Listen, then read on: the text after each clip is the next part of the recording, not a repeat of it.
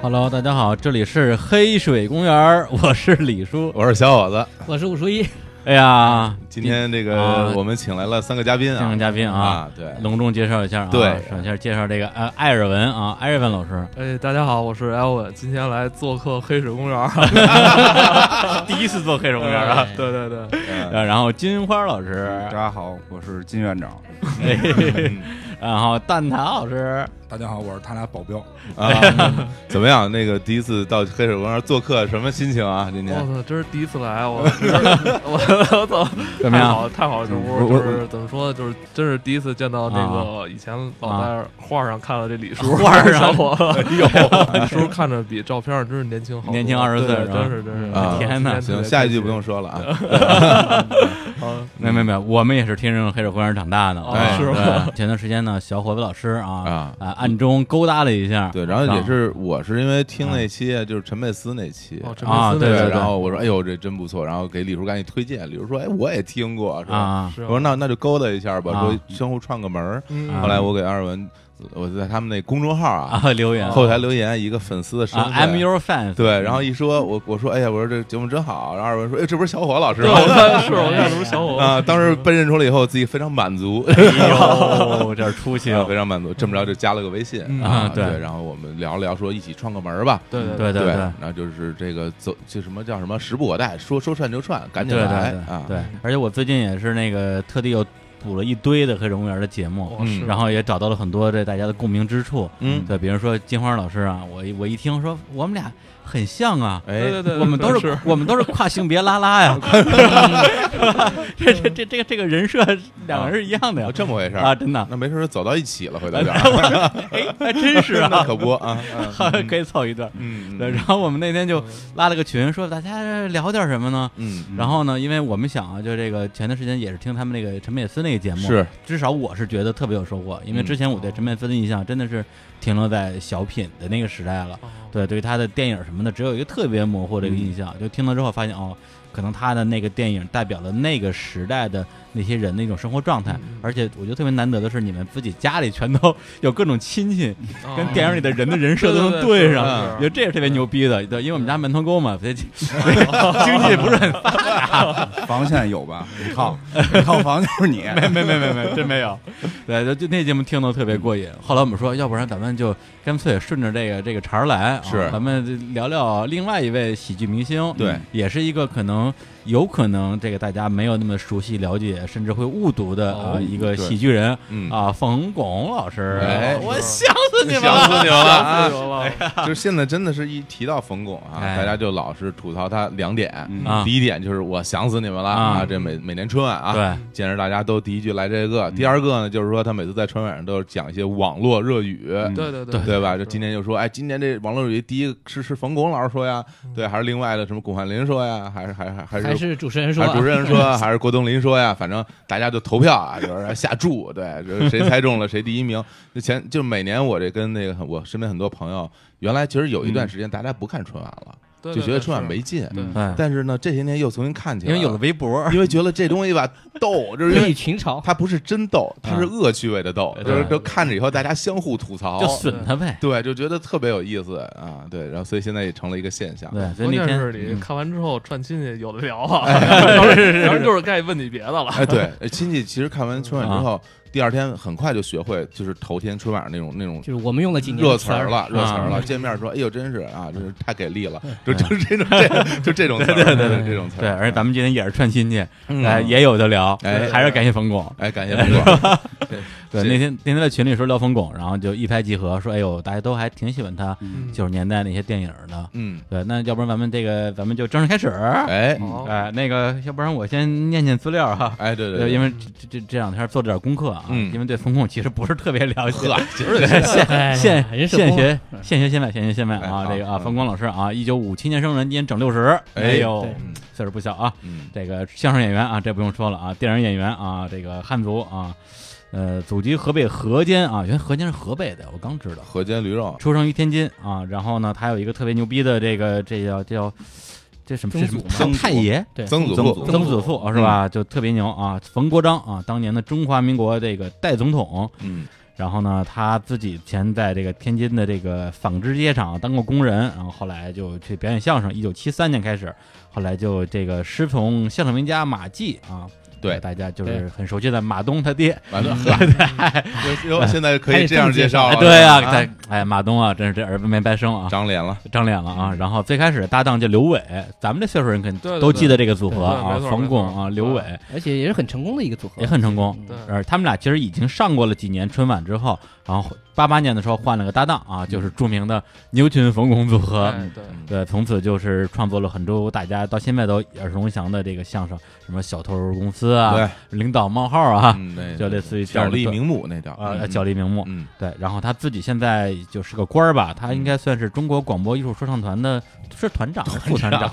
这当然是个官儿啊啊了，对啊这必对须啊是个官儿啊这，是个挺大的官儿，挺大的官儿的啊，啊，好吧。啊，对，所以所以大家对他的印象呢，更多的停留在就是说他说相声这件事儿，哎，就是以前相声挺逗的，嗯，现在相声不太行，哎，呃，就可能就仅此而已了。嗯然后我们因为呃，在应该就是在九十年代或者两千年之后，就看过他的一些比较知名的电影作品，对，最有名的后来可能就涉足影是视界了，啊，就是没事儿瞅着乐，嗯是，吧？嗯这个没事儿偷着乐啊，还有一些像这个黄建新导演的作品，这个站直了别趴下呀、嗯还有这个埋埋伏啊，伏对，对，就是这些作品。那今天我们就可以先从他最开始的相声这块开始聊起，嗯，对，先谈谈就是对他最开始这个人的印象吧。我觉得其实我们几个其实都嗯啊是同龄人啊对对同龄人小时候其实真的就我一个知道七零更多后啊，就你们对全是八零后。对你，你听的都是马三立的相声。对，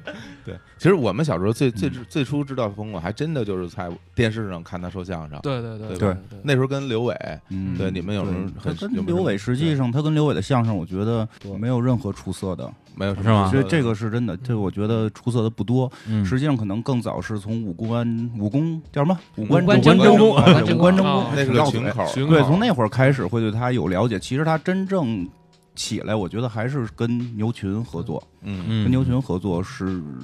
我觉得真的是达到了中国讽刺相声一个比较新的高度，哎嗯，而且就是，而且很很有意思的是，其实一般相声就是一捧一逗嘛，一头沉的那种，对，一头沉。但是他的相声到后期发展的是两边是差不多的，哎，嗯那个就所谓子叫母根对嗯这个是比比较有意思的。对，因为他最初跟刘伟合作的时候呢，主要是刘伟逗逗哏他对捧对他来捧，嗯对，然后但是跟牛群，其实他跟牛群的相遇还是因为这影视作啊品，对对，一九那八八年一个电视剧叫《那五》，对，从那个从那之后，他们俩就就就搭档了，对，因而为且我觉得他跟牛群合作之后，把他的很多才华才挖掘出来。是他因为在我小时候，实际上刚开始听相声，没有明确分得出捧捧逗这个这哦个区别。哦实实际上很长时间一直以为冯巩是一个。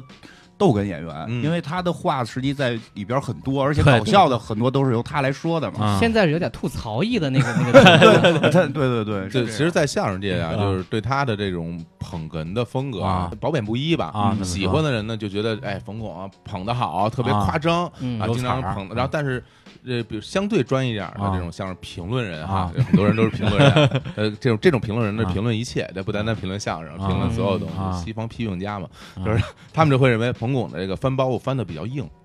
啊，就是哦因为很多这个老，就是说按照咱们传统相声来说，老的这个捧哏演员一般呢捧的呢就比较的自然，捧的比较巧，嗯哎，他就梁活不能太挂对相，垫一句垫两句，然后这个这把这事儿给挑起来，然后嗯他是有点一惊一往乍前这支，劲儿，然后他的这对对对，啊他捧的特大，他说哎呦这都这样了什么就类似，他就捧特别夸张，嗯，就是对抢戏，对，所以对他很抢戏， 非常抢 对，所以最后他和牛群之间的嗯这些相声，大量的都是这种子母哏。所谓子母哏，就是就是两个人相互，你说我，我说你。嗯对你逗我捧，然后然台后词然后差我不逗多你捧，这个笑点也差不这个多传统相啊声比较明显，就是比如说那个蛤蟆鼓，啊就就是俩人抬杠的那个嗯啊。你说我说这不嘴大脖子粗，嗯他他就他就有响儿；说那蛤蟆嘴大脖子粗也有响儿，就类似于这种，就是你一个有一句来相互踩啊，对他跟那个牛群的相声，大部分都是这种，对啊，对，比如小偷公司啊，什么小利名目啊，然后我错了，尤其那我错了，一人一一句人一句啊，那个，我错了，啊怎么怎么样，我错了怎么样，好像那我错了是冯小刚给给弄的，对对对啊是对啊，范哎对刚写的本子那本子挺挺一般的，我觉得。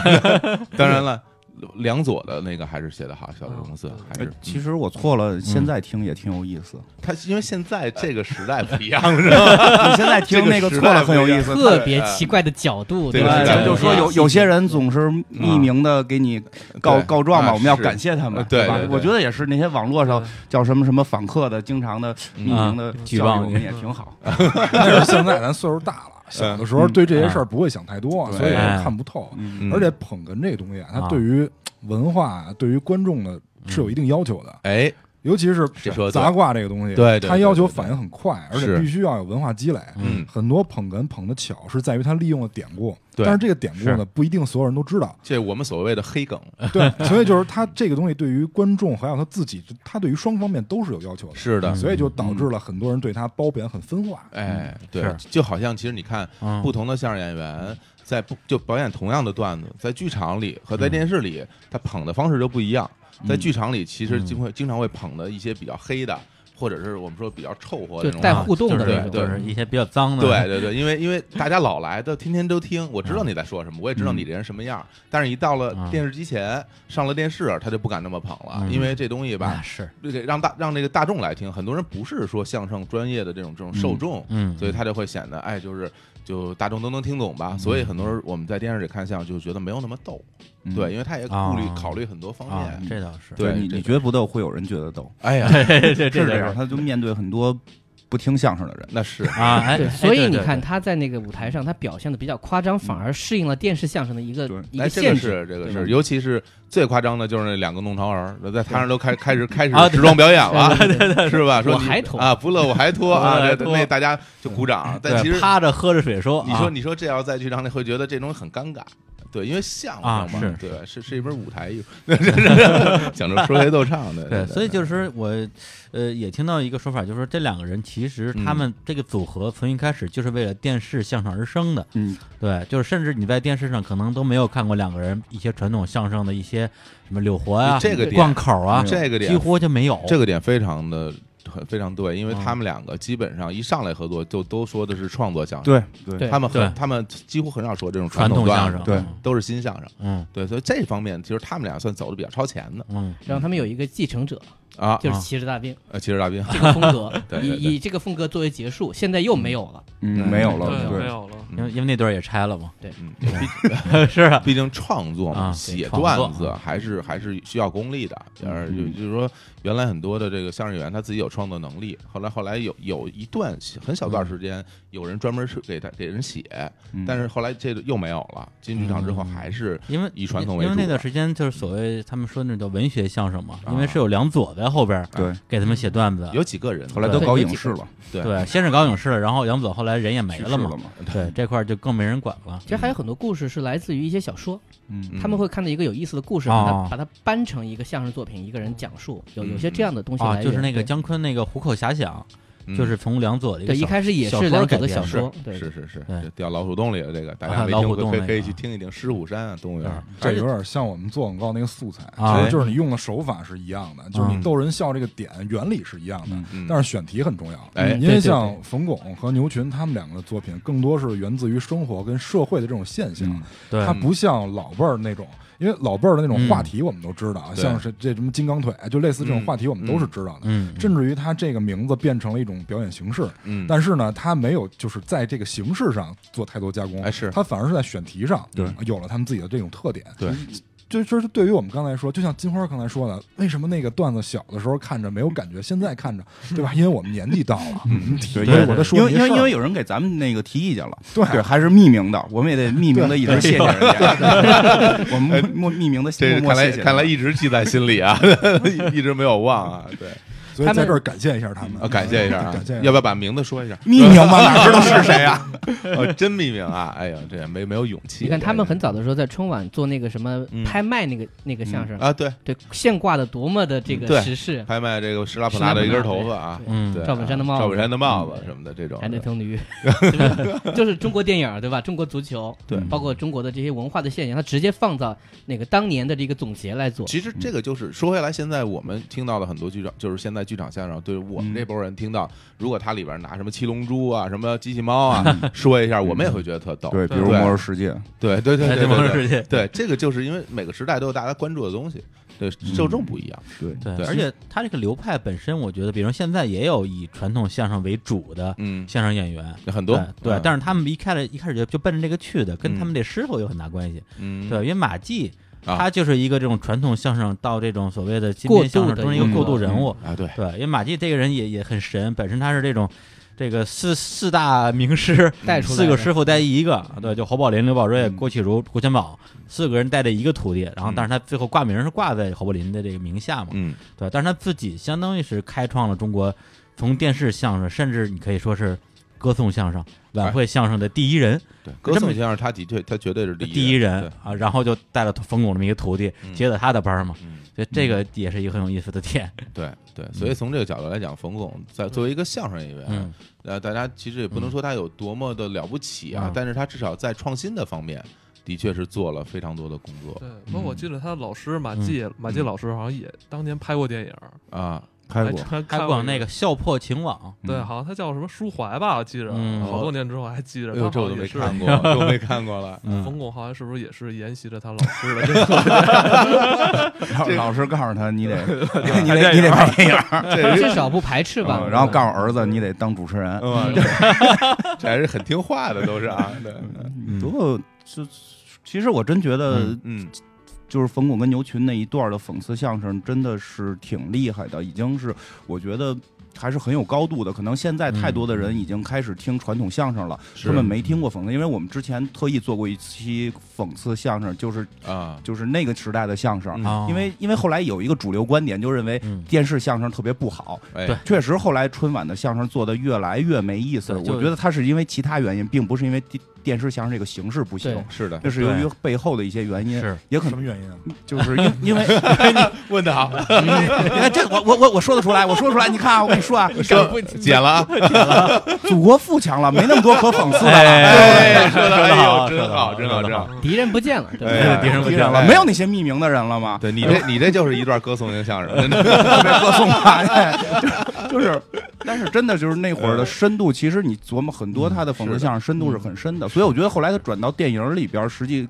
有很多这种讽刺的东西，他是留住的，嗯，其实从这一点我们就能看出来，就是所有的这些影视作品，包括像这种面向大众传播的影视、嗯影视作品，它其中的变化跟每个时代面对是时代，完全是结合的。嗯那个时代它就是那样一个样子，这些对作品就能出得来，不单单是相声，对对对，影视作品也也有其非大量的。其实你说起来，就对啊感觉那会儿的，真不光是相声，影视作品在那会儿有过一个让人觉得心潮澎湃嗯的是年代的，。是对的对。那对现在嗯现在是这样，对吧？啊资源对对富就强就跟了嘛对对对，就跟刚才艾文说而的，且那个时代嗯的相声也好，还有电影也好，它其实它面向的是一部分人，嗯，它的这个对针对性很强。对对对，但这很重现要。在咱们做这种作品的时候，老是想我要去下沉三到六线城市，啊我新学的词儿，新新公司天天告 诉我，你得你得弄快手。 对，它的目的性天呀很强，所以它就是能满足当时的那批受众嗯，让那批受众看的很爽。你你说的特别对，因为那会儿可能类似于这些相声啊、电影也好，没想过给三到六线城市是去去看。你说像领导冒号这种三到六线城市人，估计根本听不懂。嗯但他们也会模仿，就对是他们会模仿，对但是他们实际里边的那个暗藏的梗跟讽刺，他们可能嗯嗯嗯不太理解。换换句话说，其实那个时候传播途径是相对单一的，对因为对大家都是从电视台。嗯包括那些电那些相声都是从晚会，然后对他面向的观众，其实他不没有说所谓的我什么像现在的那种有针对性的、嗯呃分不同人群的去投放，嗯没有，我弄出来就是给所有人看，因为也没有竞因争为，大家的对因为他们他没得选，然后大家收、接收的方式也没得选对，但那个时候，对你可以发现他们每年的相声啊，会成为整个这一届春晚的一个风向标。嗯，对，就是他甚至是给春晚定调的。比如说，今年我们重点要批一批什么东西，比如说哎官僚主义，哎我们是今天就说官僚主义。今年我们说假货，嗯那我们这一项就说假货。嗯那它其实是有一个整个的一个背后的逻辑在里边的。有一年他们还讲过一个亚运之最，呃之最，啊对吧？他就是把亚运会上的一些东西，然后变成一个呃一个一个梗，一个一个包袱，对然后把它放到相声当中。还有那年跟倪萍合作的那个《最差先生》，嗯，对吧？就尊重妇女的那个题材的那个嗯小铡刀那个对小啊小铡刀那个是不那是？还是黄金，就是相声的一个黄金时期，是吧因为后来嗯就是电视相声，它必须要注意尺度。是，但是是对于相声本身来说，它应该是雅俗共赏的嗯，它有雅，它也得有俗。嗯所以这就是为什什么有文哏有打哏嘛，嗯，就是有雅也有俗。但是是你电视相声如果做去去注意尺度的话，可能对于观众来说，还不如我去做影视作品，哎，对，因为我能嗯挖得更深，挖得更透。对相声毕竟是靠语言往里去带，对吧？而且我还说有这儿时一长程度限制，在春晚没错儿哎，有十我几分我钟我没我错我说一个，我觉得啊，我觉得这事儿是因为什么呀？就是真的是人民富强了，嗯这个电视机已经家家都有了。嗯嗯我觉得早期的不管是电影还是相声，它真的针对的一部分知识分子，就是他对于这种就是就有趣味或者什么，对对对，有文化嗯有知识，哎，咱也不是说那个三十六线城市人民不好，但就是确实是有文化差异的嗯嗯。它针对的更多是城市人群，但是你看到后来的春晚，在大量的像这种就是下沉，农村它题在材下沉，嗯下沉之后，那那个观众量大，那它嗯你想你，说这对，它电视台收到意见反馈的时候，嗯那肯定更多的是这种就是你对下沉的这种东西或嘛，者说所你以这些都市白领本来我就很难讨好啊，，对对对，我就他不讨好你嗯所以他了根本就没再也没有说对都市白领啊，就是对于城市人的这种嗯这种作品了，关注基本真的都是农村的这种。对嗯它这是一个轮回，就对嗯是说人在刚开始的时候啊，可能因为相声能看到人很有限，嗯对吧？对对对他他就一这定意是思找那个人口密度高的地方去表演嘛，嗯所以对能看到人有限。那么这些人满足了以后呢，可能想看点新的，嗯尤其是经济发展以后，他可能嗯有了电视机啊，或者有了嗯其他的这种媒体媒介也好嗯，所以就开始去看电影嗯。你会发现现在就比如说西方有一些影视行业成立较早的这些国家嗯，他们现在又开始流行脱口秀了。嗯对吧？这就是一种轮回，嗯一种对文化的轮回。因为这种脱口秀啊、相声这种东西，对于听众他是有要求的，嗯他不像说这个我看一个影视作品，因为什么东西你都能看见，对嗯不是说相声对吧？这儿我说有一椅子就有一椅子，不但嗯是恰恰是什么呀？现在的问题嗯就是，很多人觉得相声对观众没有要求，你只要嗯来点这刺激的，我们就哈哈一乐。对但我觉得这是一个误区。唱个就是歌硬就是行了对对是这样。哎反正反正春晚也基本没相声了， 嗯是不是几百几嗯百人几百个人一起的群口相声？呃但这个事儿就你多说一句啊，就是那个时候到九十年代中期，他们已经感觉到危机了。嗯相声当中大量的自嘲说我们干不过小品，对，对啊吧？对自己就说自己就吧就相声就不是因行为了下沉了，因为那个时候就是这个事实，对嗯对本是这身样小品就是因为在这个语言类节目里面，小品已经远远超过相声声干不过量，小品，杂技干不过魔 术，嗯，对那两年的这个，对是这样就是这是吧样，因为下沉了嘛，其实小品更容易理解，嗯或者做预设情境，相对对观众更容易更接容易受理解包。括当年那个，啊我记得侯耀文那个跟赵丽蓉老师都已经那个是小品了哈。对对对，后来分侯耀文都都已经不不说相声，不说相声也也小品他了和行黄宏演了一个啊打打扑英克雄那个也很棒那是英雄母亲的一英天，雄母亲的一天嗯，那个还比较早，嗯那个还比较早。你打扑克那个相对晚点儿了，对，那会儿真的相声感，而而且里那边时儿候已经是颓那势，里边还有一个梗嘛，就说嗯就是那个黄宏说的还是嗯谁说的，就是啊相声干不过对小对品对嘛，对吧？直接这么对吧？他说说他说了，我出一个相声演员，对我一个小品，对对对对对对 对，他有这个梗，就是拿确实这个哎是是剧情是拿名片儿啊，对啊当做扑克牌，然后你对谁谁大谁小谁因管为谁你，想想，嗯其实因为传统相声真的有文，因为你相声就算是新相声，也是从传统文化相声 嗯，来传传承下来的，它相声的要求还是挺高的。嗯像八扇八扇屏这种东西，嗯， 这都是文化，嗯对吧？你把这个背熟了，打王者荣耀你就都能厉害。小孩子你比得了， 啊对吧一年级小孩你打不过是吧？ 想周瑜啊，对不对？我刚买的，我刚买的皮肤可厉害了， 火烧战船都厉害着呢，技能。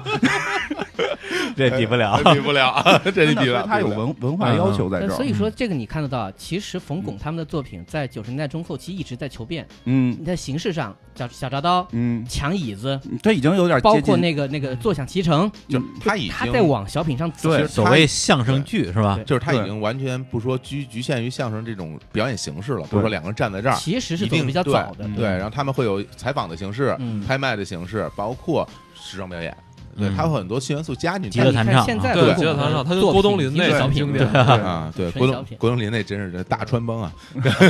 结结背带儿都掉了，还在那儿弹呢，还有声儿了，真的摁着和弦也不一样，这家伙真好，狗不狗不理包子是吧？那那萝卜梨包子，呃， 那这不过这段特别还是流传很广的。嗯他虽然对其实这对句说起来没那么逗，但大家就是记得住。嗯，对这这这值得那有研活究。这个东西，它还是有一个稀缺性嗯，它能演出来让大家看到。嗯，你看现在就它不是这种东西了，它嗯已经直接变成一个正常的小品故事嗯，这些年都这样，对吧？它没有没有相声了，不是现在小品都变柳活了吗？得嗯得有人得得给你唱一个，对对对对吧？得飙个高嗓儿。那这这就是从那红高粱模特队开始，是吧哎全是全是这一哎套总路的的。来讲，我觉得冯巩在他的那个年代，在这个中国的电视相声这块儿，曾嗯经攀上了一个，到现在依然是一个一个巅峰吧。嗯，对，呃呃，但是我说一句啊，在那个时候，冯巩就在演小品，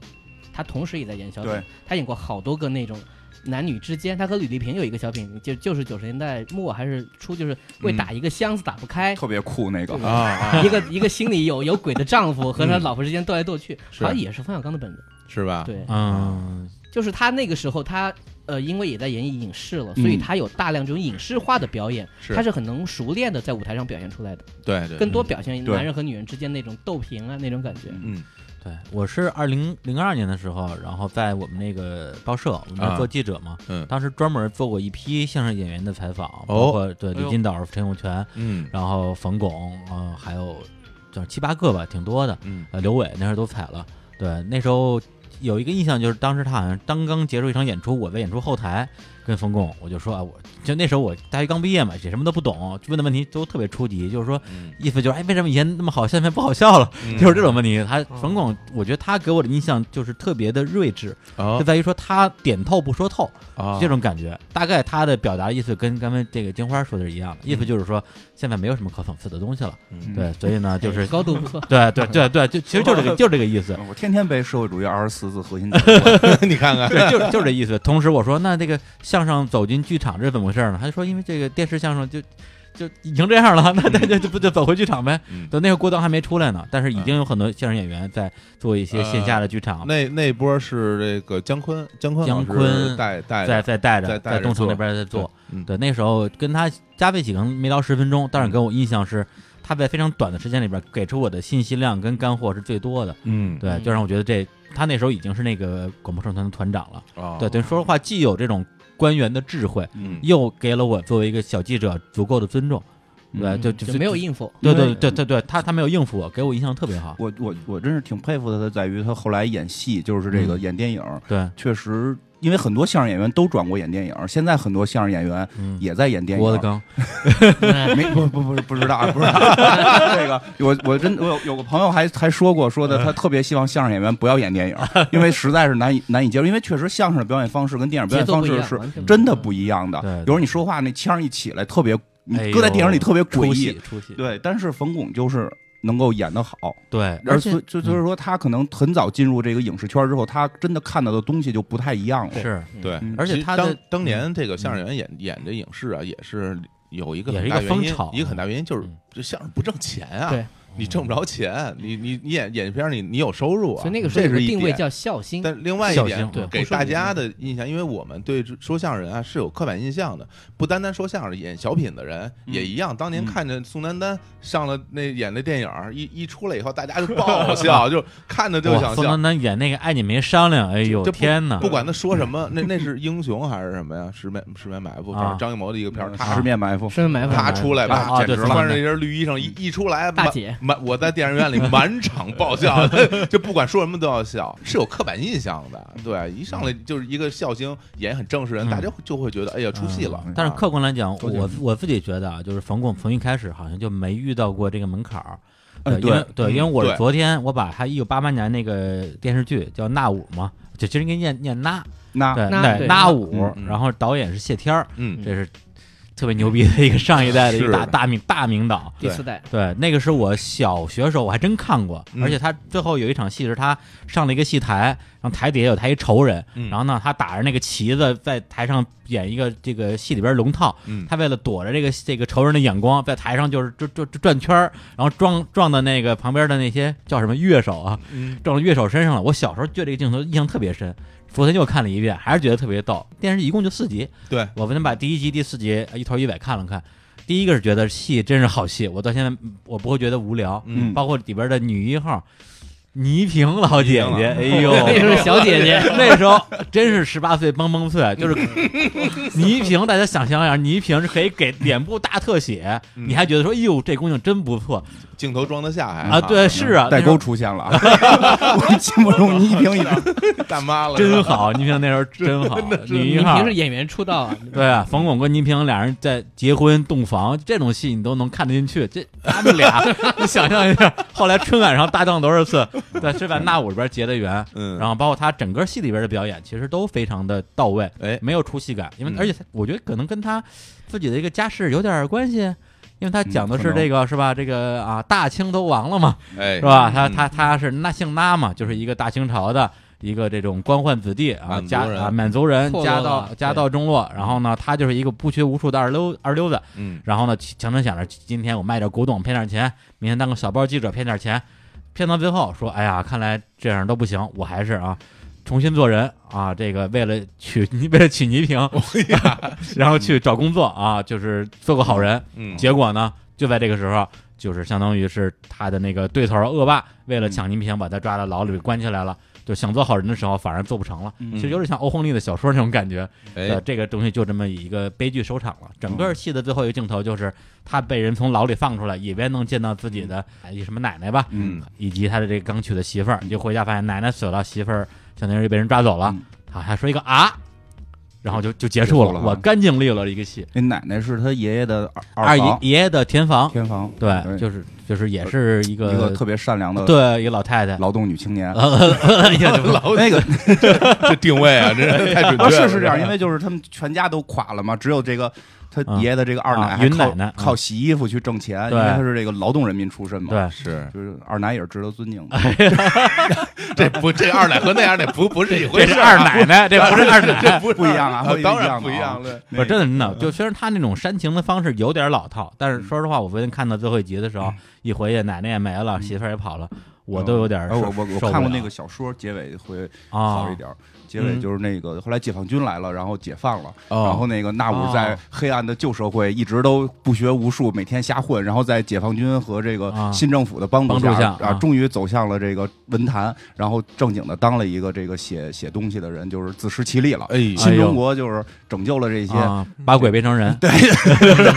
真好，真好真好写实主义作品，对对真棒对啊对，因为它本身是有原著小说的，嗯是一个作家叫邓友梅的嗯一个小说，一九八三年的一个作品，然后在八八年改编成的这个电视剧。因为在那之前，这个冯巩他演那个相声，就还跟嗯刘伟搭档嘛，是就是上过春晚，但是并不红。嗯，这个其实他走红的第一部戏，对对对，对，而且他是因为这个戏跟牛群认识的。嗯牛对牛牛牛群在里边也也演一个小角色，就相当于是他媳妇儿的，他媳妇儿是一个这种这个唱戏的啊，嗯这么一个就是算是这个花魁吧，嗯戏楼里的花魁。然后他这个牛群演这个戏楼的楼主啊，嗯一个一个奸商啊，叫贾凤楼。嗯然后相当于就是反正就坑蒙拐骗，最后就是他把冯冯贵坑的，嗯特别坏的一个人，俩人就从这儿认识的。本色演出啊呃，，本色演出，对对，对，你就觉得特别像本色出哎演。其实俩人冯巩演这要没有违和感，得感谢他不去演传统相声，因为传统相声很多他是靠活，哎活去对带这个料。嗯还真是，有他事他嗯演的这种讽刺的这种相声，其实是更多是靠剧情，嗯所以他对对于这个就是影视作品来说，他在这里面违和感会比较少一些。对，而且也是他那时候跟刘伟搭档，其实他被刘伟压的挺厉害的，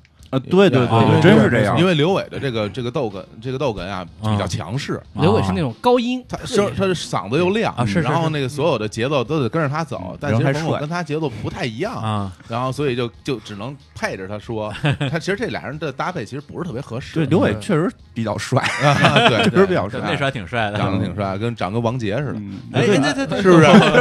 著名歌星王杰啊？最最新一首歌曲，我我知道我是一个已经过气的歌手，大家可以去听一下。哎，不，那我里边也有牛振华有有对有，对他对演这个这个，相当于是呃冯巩的这么一个小弟，小弟啊，啊一个损友吧，嗯，呃，都不是什么好东西。因为这个后来我会发现他跟牛振华合作了挺多的。特对别特别多，多，也只有牛牛振华很多。嗯对牛牛牛振华老师的演技也是非常精湛，是可他惜很有了。天赋，他演那种对小人物很有天赋，呃也不是说他有多懂，对吧？但是一上懂不懂身咱不知道，但确实是，就是你嗯表现出来的就活本色吧，可就能很是。活对嗯就那句话嘛，就是就是祖师爷给饭吃，嗯就是他整个人物那个样子啊对气质、形象，嗯，就是往那一站，就跟那个朱时茂说说陈佩几斯千似年的，出是吧一？个，对吧对，就这个，对吧？你往那一站，他不用化妆，对吧？对就是他整个形象也是，对那嗯而且从那儿我这个传下来的话，其实两条线儿，一条线儿是他碰到牛群，嗯，从此在这个啊电视相声舞台上大放异彩。是另外一条线儿呢，就是说他通过这次影视表演，自己也尝到一些甜头儿吧，嗯荣誉。然后那之后就哎傍上了一个 一个呃，在那个时代非常适合他这个导演啊，就是呃黄建新应该算第第第五五代代第五代黄建哎第五新代导演嗯新啊影，厂黄建新老师。然后在一九九三年的时候就拍了一部就是我们大家还都挺喜欢的一个电影啊，叫《站直喽，别趴下》。哎，哎，然后跟他一起搭戏的 也是牛振华，刘振华，对嗯对，而且在这个戏里边，因为后来张国凭借这个戏得了一个最佳男配角奖，这个事儿特别诡异，是吧？特别诡异，因为他是男主角，不，那那颁奖的这个机构肯定认为牛振华是 对对对，男因为牛振。男华太抢戏一号太了。详细对，了，但其实牛振华那个角色是个配角，对，因为想啊从从那个那个电影从一出场就是以冯巩作为主角，视觉是吧啊，对，他是作为一个主角，是就是以主主角的形式出现来讲述他的那个经历，而且以他一开始搬进这个楼，到对最后他搬离出去，搬出去这个照那楼张，相哎，为为结尾结束对，嗯所以他明显是主角，但是最后是给他颁了一个配角 奖， 但是他看怎么 说。对，如果是以以我们以前写新闻的说法，他这种就叫假头条，啊，对，他放到头条的位置，但是他没有这个头条的重要性，啊他更多的像是一个穿针引线的一个嗯对观察者的身对份。对对对，对，啊，反而这个更多的戏份是给了他的观察的对象，对，嗯所以主我要觉是得三个男演员的嗯平均戏份相对还比较平均，比较对平均对，，就是三个人斗来斗去嘛，就这样嗯，对，但是嗯对，但是里边主要是牛振华太出色太了，嗯强了。哎，这个戏因为咱们那个肯定是要重点说一下的，嗯要不给大家先讲讲剧情，好嗯，对，要不然那个呃，艾伦还是金花，你我们来金我花来大概讲讲吧哎，啊，啊，太久远了没事儿， 我我们来补充，啊，你刚看了是吧？我我刚看完， 就大概讲的就是冯巩演的这个角嗯色，然后是一个作家、知识分子对，然后在做鞋，然后这个他突然有一天听说他分到房了，原来他住在小平房，然后突然他分到房了，说能去这个楼房里住了，非常高兴，嗯然后带着他这个媳妇儿，他媳妇儿是个。艺术家嗯，对，就是这个搞搞文艺搞的，文艺就他是搞文学的，他是搞艺术的，他们俩凑一对儿就是文艺。对，这个是就是文艺组合呢，就嗯进了这个楼里边住。这第一天，传达室的这大爷就跟他说：“说嗯你小心点儿，你住的这家已经搬走四户了，嗯，因为你们家这邻居有点儿闹心。对，两边 都不省心。嗯然后那个这俩邻居是谁呢？一边是一个人事的一个一个头儿，然后啊刘干部，刘干部，刘干部，对，呃，他负负责管人事。后来后来有说他负责管管人事的。嗯然后另外一边呢，就是一个无赖吧，混混子，混混混的，就是牛振华演的这个，这都都是结婚有孩子的这么一个设定。对，然后他们住进去之后呢，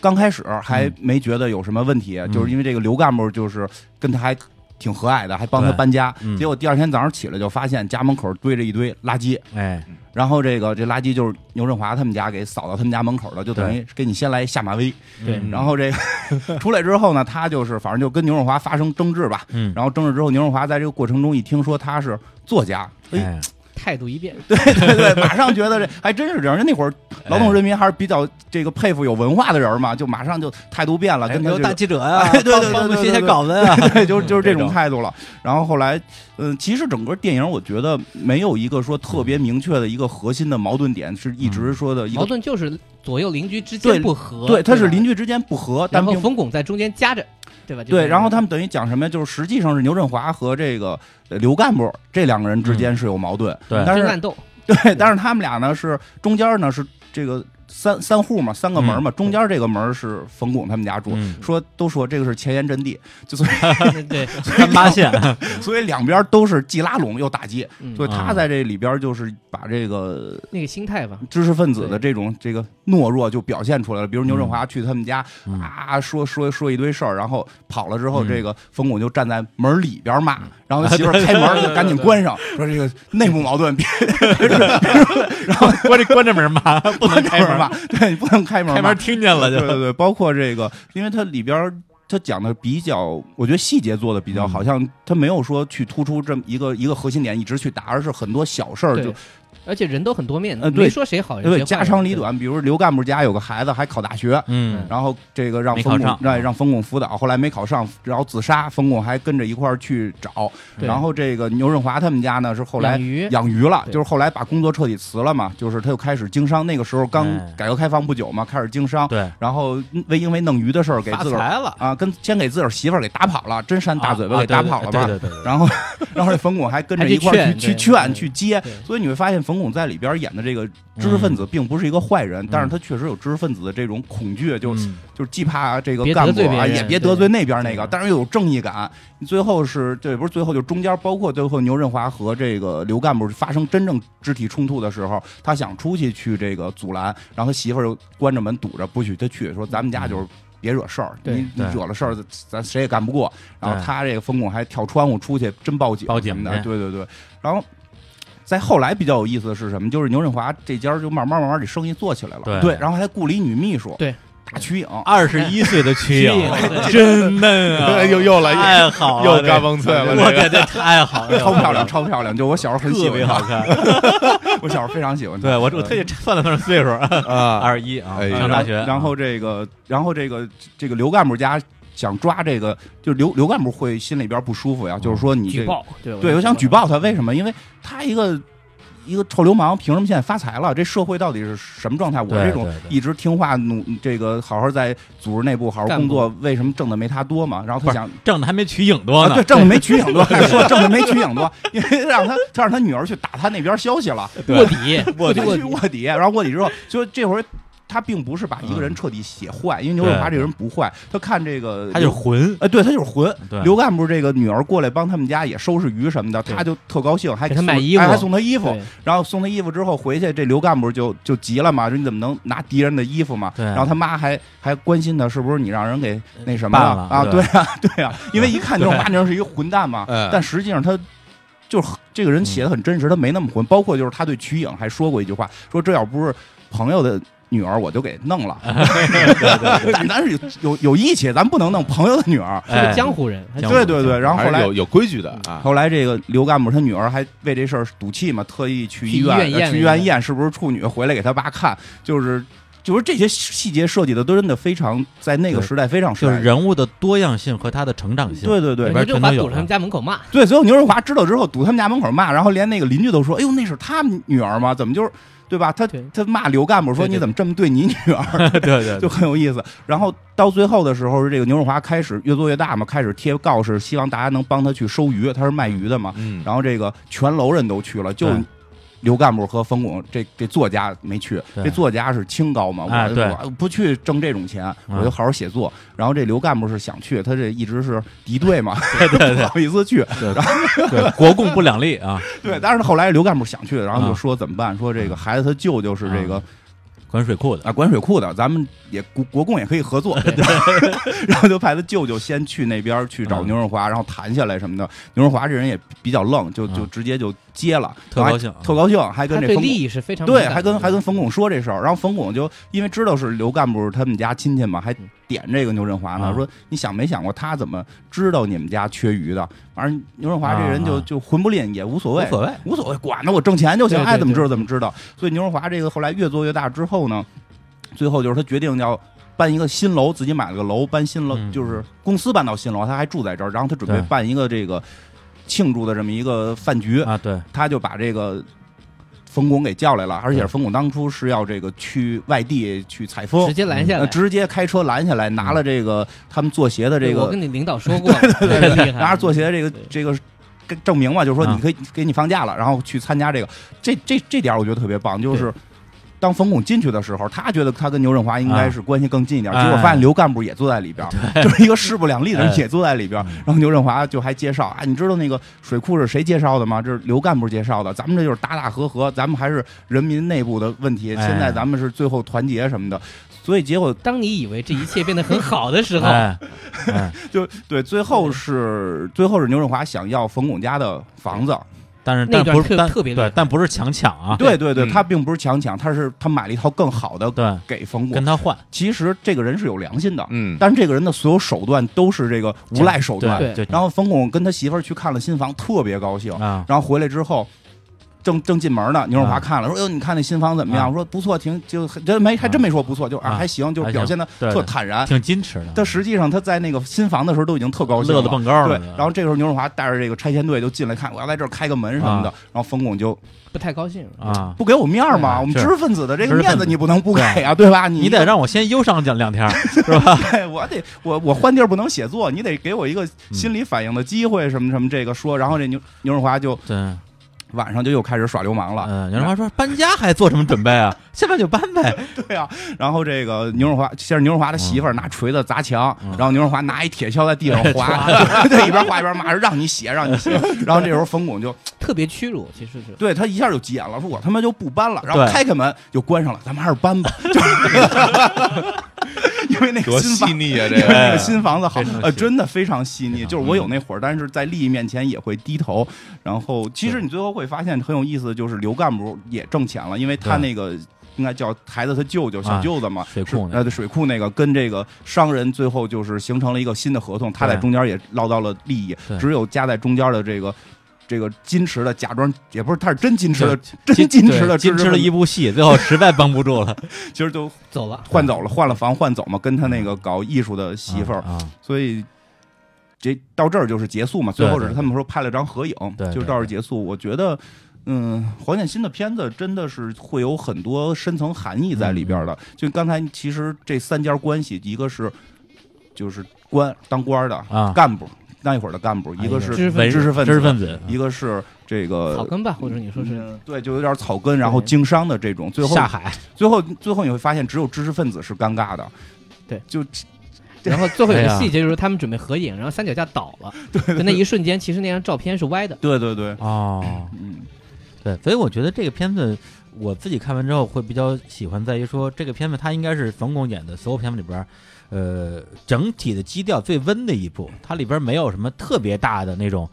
这种特别强的戏剧戏剧冲突就，一对对他对也没有他也没有那么逗，因为他演的很多片儿都里边儿都有很多笑料在里边，没有那些那没有那些那么对，多也没有那些东嗯西。但是，但是他我觉得作为一个，呃，我可以说，比如说由这个文学作品改编出来的电影之嗯外，他是我觉得是非常理想的呈现了那个年代的这几类人的真实的一个状态。对，对包括刚才我提到每个人的多样性、多样性跟对成长性，对，因为刚开始看的时候会觉得牛振华那是一个反面，嗯对但，后来发现他真的不是反面，他心地是善良的。嗯，这里边刘干部开始也有过一些表现，好像要送他礼什么的，嗯你会感觉刘干部可能也是个坏人，或者是、啊对中但间后来你发现他对也不是，中间有段时间就就一开始特想抽牛振华，后来觉得哎大哥还不错啊， 然后就特想抽罗干 部，后来觉得这大这大大哥其实也还行，哎就是我就特别这种感觉嗯我特别喜欢这这这个片儿里边就是那顿饭局，就是那顿饭局，在他带着冯巩林上去的时候，就牛振华原来有一堆小流氓小弟，嗯特别高兴，也要跟着上上去吃饭，说嗯咱咱们哥们儿发了得上去吃嗯嗯嗯。牛振华说今儿你们不能去，给他一笔钱，说你们去别的地儿吃哎，今儿来都是有头有脸的，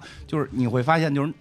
没有起来的那堆流氓也会被起来的这些商人所抛弃，嗯然后商人是想往上去的，对而往上去的时候，这要个是借助这些人，呃，对，对，借助了知识分子，最后跟刘干部他们形成了一个合营，然后知识分子只是换到了一套房走。对，就所以从这角度来讲的话，你说牛振华是男一号也没错，对，但是你真觉得这个戏里边把这个知识分子的这种、嗯在那个时代尴，尬他是最尴尬的，他干部的尴尬是尴尬在。为什么你嗯你一个这个臭流氓，你要挣的比我多，对吧嗯？但是你会发现他最后是有办法，他有权利啊，他吧对他最后是有办法，也可以活得很好的。嗯对牛振华这种就是破罐破摔，但我可以在这个嗯新时代，我可以让这个下边的人能上来是有啊这个通道跟机会的。嗯只有这个知识分子嗯他的矜持，他是左右都不行对，这个让他非常尴对尬。其尴尬，我觉得嗯堪比许知远。嗯，哎呀，这个 当刘干部跟对这牛振华合作的时 候，他一定一定想去问刘 干部：“你为什么不愤 怒？”是吧？对，这其实是啊一样的。 呃是就是是是他有就是当时那个对眼神就是这样，对，就是知识分子在这个时代巨变之中无法适应的这种尴尬嗯，跟焦虑感。嗯他但是什么都看得明白，但他无能为力，对吧？对就是嗯他矜持嘛，对但是也矜持但是也有一个好处，代表知识分子媳妇儿漂 亮嘛，就是里边最后最漂对亮对对的对是媳妇儿。这个戏可能就没再往后哎，演他。媳妇那演 那他媳妇那演员真真不错，而且那那演员他演的戏特别少，我专门去刨了刨，是吗？他嗯就为了正经演过的戏就就是正经戏就两个，嗯一个是厉害啊，对，啊就是就是还有一些就是豆瓣上连评分都没有，就啊没什么人看过的。嗯，嘎嘣脆吗？一部就一部就是这站着说别趴下，哎一个就是冯小刚那版的电影《手机》，嗯他演的是那个葛优的第一个媳妇儿，啊，对啊于文娟儿，，对，就是是是就这俩戏对对对那。女他哦的也挺漂亮，他本身是中戏的一个老师，嗯所以以教学为主，非常啊对，正经片讲过这两个，嗯，但实际上真好看啊，实实际上我觉这得是张璐，那个叫就是瞿颖那个角色，嗯也代表了可能新时代知识分子连漂亮姑娘都混不上。哎，你瞧瞧其实我看这可能跟你们看不太一样哎，呦，哟，因为我可能那个比你们年 轻啊，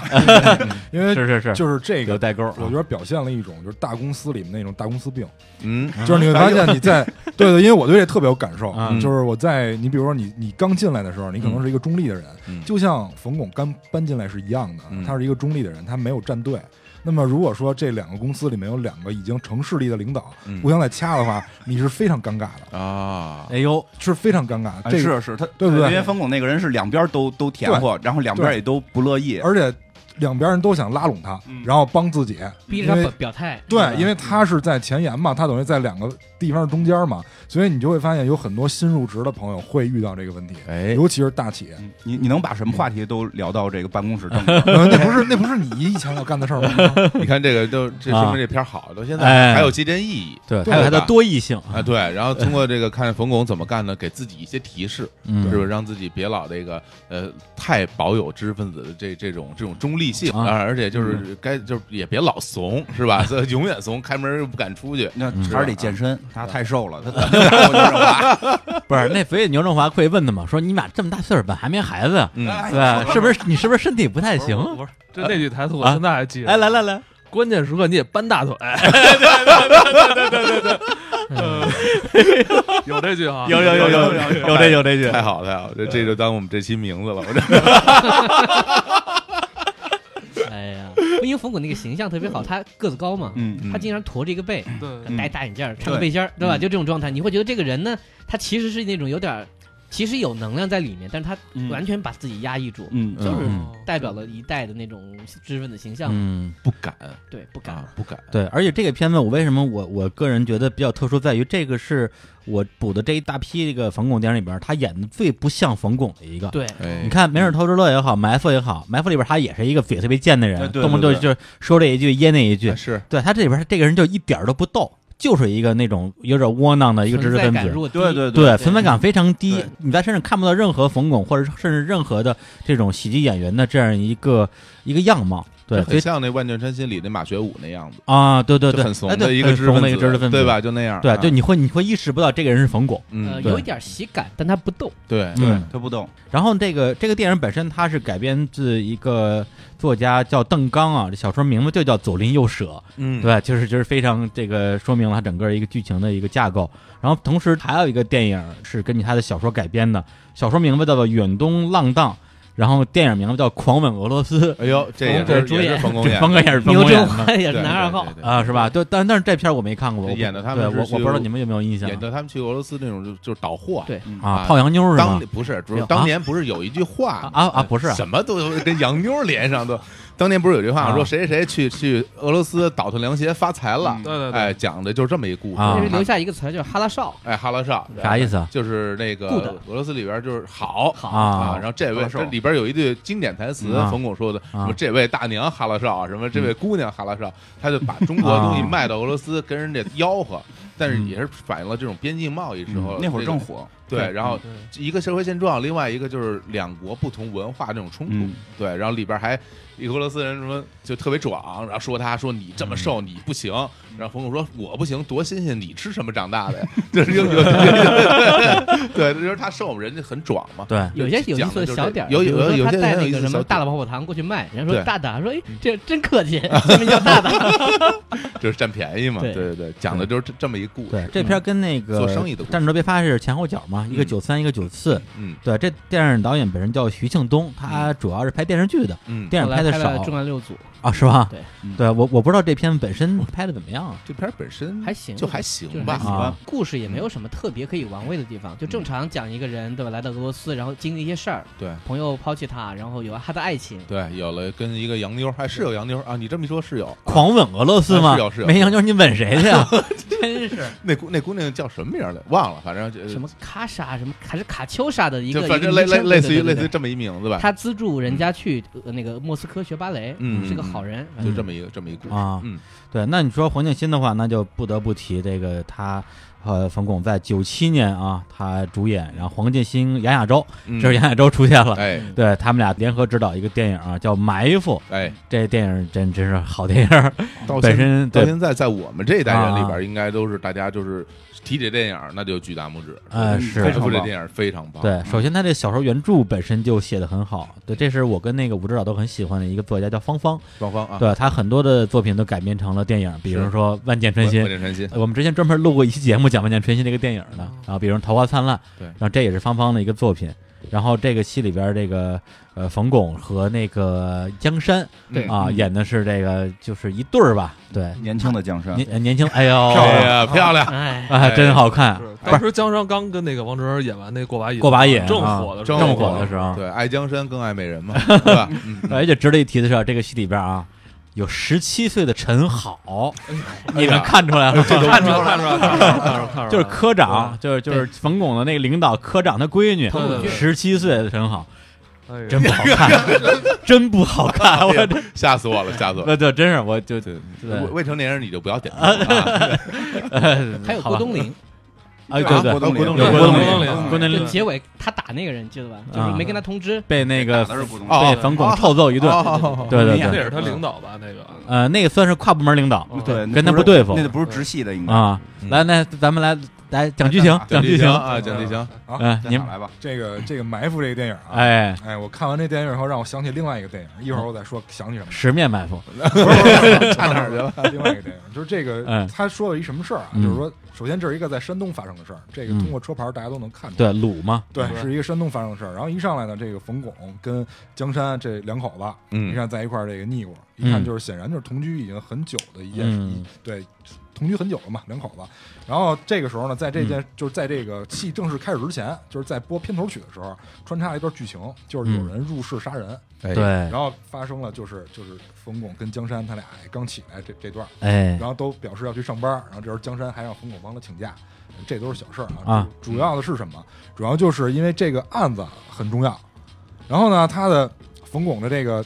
同事在楼底下叫他说：“赶紧来上班来，啊对赶紧来上班来。他领导科”对长，，嗯他的那个科长田科长，哎，然后在楼底下叫他来上班。他们这个去上班以后呢，就被这个警察哎叫走，说要配合做一些任务，但他们那个用的词儿叫有一些任务，要做一些任务。对这警察跟他们说呢，说最近啊，这社会治安不太好啊、有人被杀嗯了。是说咱们呢，能不能配合警察这边一起来查案？说你们怎么配合呢？就是去盯梢，嗯，这个他们盯好梢像是普通的工人是吧？我记得是对嗯船厂的工对作，他们是保卫科的，保卫科的，嗯对他们他们保卫科是那个，但我大概介绍一下保卫科，啊就是他们会派一些人出去，然后几个厂子，因为我妈以前参加过类似的组嗯哎织，呀，你看，就是几个厂 子会出人，然后在。每个厂子，比如出俩人、出仨人嗯，然后会在一个所谓的什么联联访啊，这么一地个方警力不够的情况哎，下，嗯对对对，会有这这个地方会有一个头儿，但这个头儿就是跨部门的头儿，嗯它并不是真的直直属的头儿，嗯，所以就是他们那个组织属于相对松散。哦，所以总之吧，就是他们这个船厂的保卫科的这些啊员工，然后要配合警察去盯梢盯这个犯罪分子。啊嗯他们被安排到一个，那应该是一个水塔吧，还是一个灯塔？水塔水塔水塔是吧？嗯他们被安排在一个水塔的顶层进行盯梢。嗯警察跟他们说的是什么呢？说这件事儿不要让任何人知道，嗯，你们就在这儿盯梢，一直盯到这个犯罪人员来，嗯然后谁都不能说，对谁都不能说，而且他说呢，就是这个事儿呢，就是首先是一个特大的这个特别重要的案子，对，对，我们有七个埋伏点儿，没你错们，这是最不重要的一个，对呃，而且你们这个是没有任何的这个这个事实依据，是靠我的直觉，对但是在破案的时候直觉很重要，对所以你们就开始埋伏是吧？对直觉是很重要的，所以他们就在这儿埋伏，因为是两个人，嗯这个冯巩跟这个田科长两个人在这儿对轮班倒嗯。结果呢，因为这个组织交代的这个任务不能跟任何人说嗯，就导致了这两个人分别跟家里都出现了一些问题。嗯冯巩是因为晚上出去，因为他盯夜班，他晚上出去，年轻嘛，对，这江山肯定不乐意啊！嗯啊对对啊吧你这你老爷们儿，这你晚上老出去，这小对对子话对啊。然后这个这个田科长呢，是因为他本身就有肝病，哎，然后就家人又很担心他，他又不能跟家人说他去做什么，对所以就导致他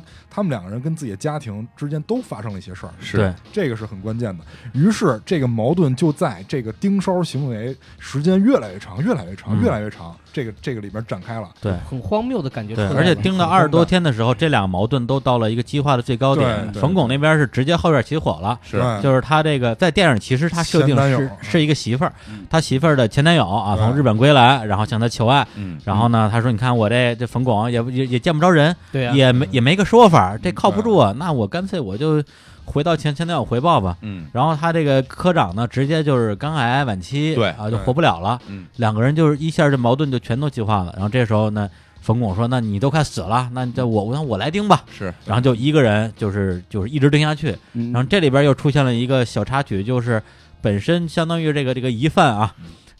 又又是牛振华，哎牛又振是智者，智者 演员，这叫智者。但是整个礼拜里边出场应该不到五分钟，我必须说不是很合适。他不太像一个长得不像那种智杀者。人犯什么的。呃，就没那事，个你智这个疑虑，冯巩一开始也有，你看那照片，一个劲儿问说：“你确定这是那古代？你确定是吧？”哎因为后来看见，后来他们最早看见他了嘛，还说这个是下夜班的， 嗯对，这个就是刚开始那个问题，就是说嗯这个电影嗯让我想起另外一个电影，就是《集结号》，嗯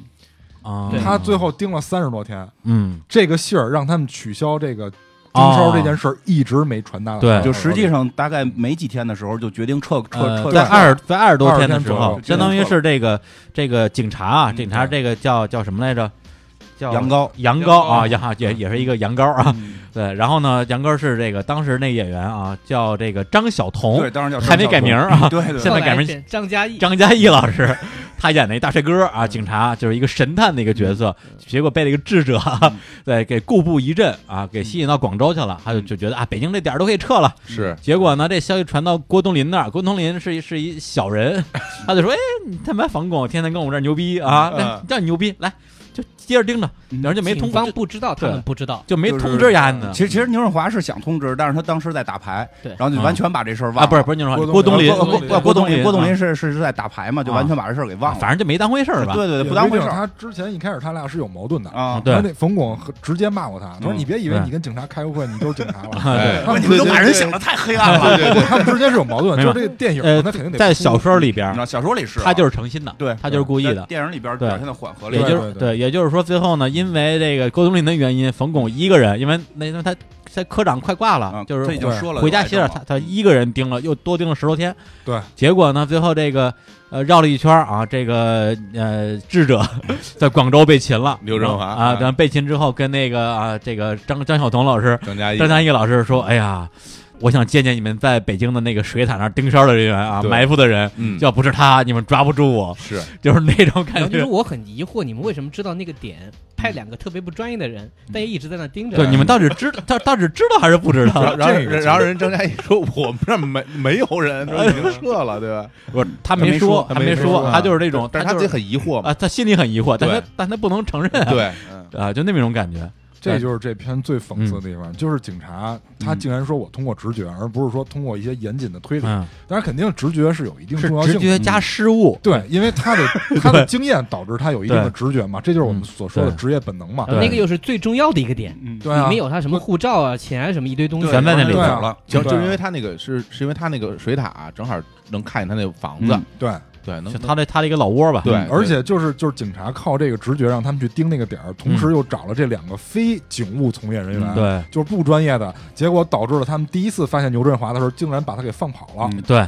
这都是一系嗯列的矛盾，就是推到后边，你发现都是最开始那个点引起的。是对，所以就是这里面，我觉得对很多东西的，就是讽嗯刺，我不知道是不是应该叫讽刺，因为在那个嗯年代，大家可能觉得这个很正常，但是你、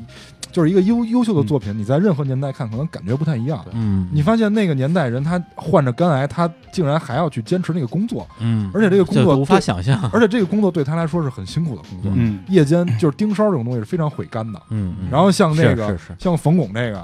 是吧？又按用用你话说，那么漂亮的媳妇儿 哎然后呀，不要了，愣在这儿完成上面交代的工作嗯，这个在现在来看是很荒啊诞的而。哦且原来这个这个人物的人设是一个不太这个负责任的人，对对没错。一个特别不工作能力非常差，但是很讲义气的人，对，他主是要这么讲一个义气设定然后结果最后他知道消息，他就爆发了嘛，啊，对对，吧，他就他就把这个郭冬临打郭冬临给打了，哎，对，打那段特别爽，你们有没有？就是因为他我那们个大家观众都会有代入感啊，那时候大家啊都会觉得我操，这一定得打压 呢，这不是，我觉得牛逼就是他那个打击感，嗯就那个那个真的那个音效配的特别好，而且冯巩他一句话没说，对，对，就就就都往没有死了打那就种往。上来就对，打而且他不是那种武打片那种叮咣叮咣对特别对假的，就是感觉对就是真的呗。他那个打打特就别有点爽像，市井那种，就是对对打架对特野蛮的那种，特别上街狠铁西，然后一顿抡， 我操，对，这这 这这搁谁谁不得嗯打是吧？这在座的几位是不是要真是遇到这种事儿，那不疯了？对，因为他相当于是这个盯梢结束了，然后犯人也抓着了之后，冯巩也一觉睡三天，嗯，睡醒之后，他科长已经已经这个去去世世了了去。世了对然后他就是从追从参加追悼会之后，直接去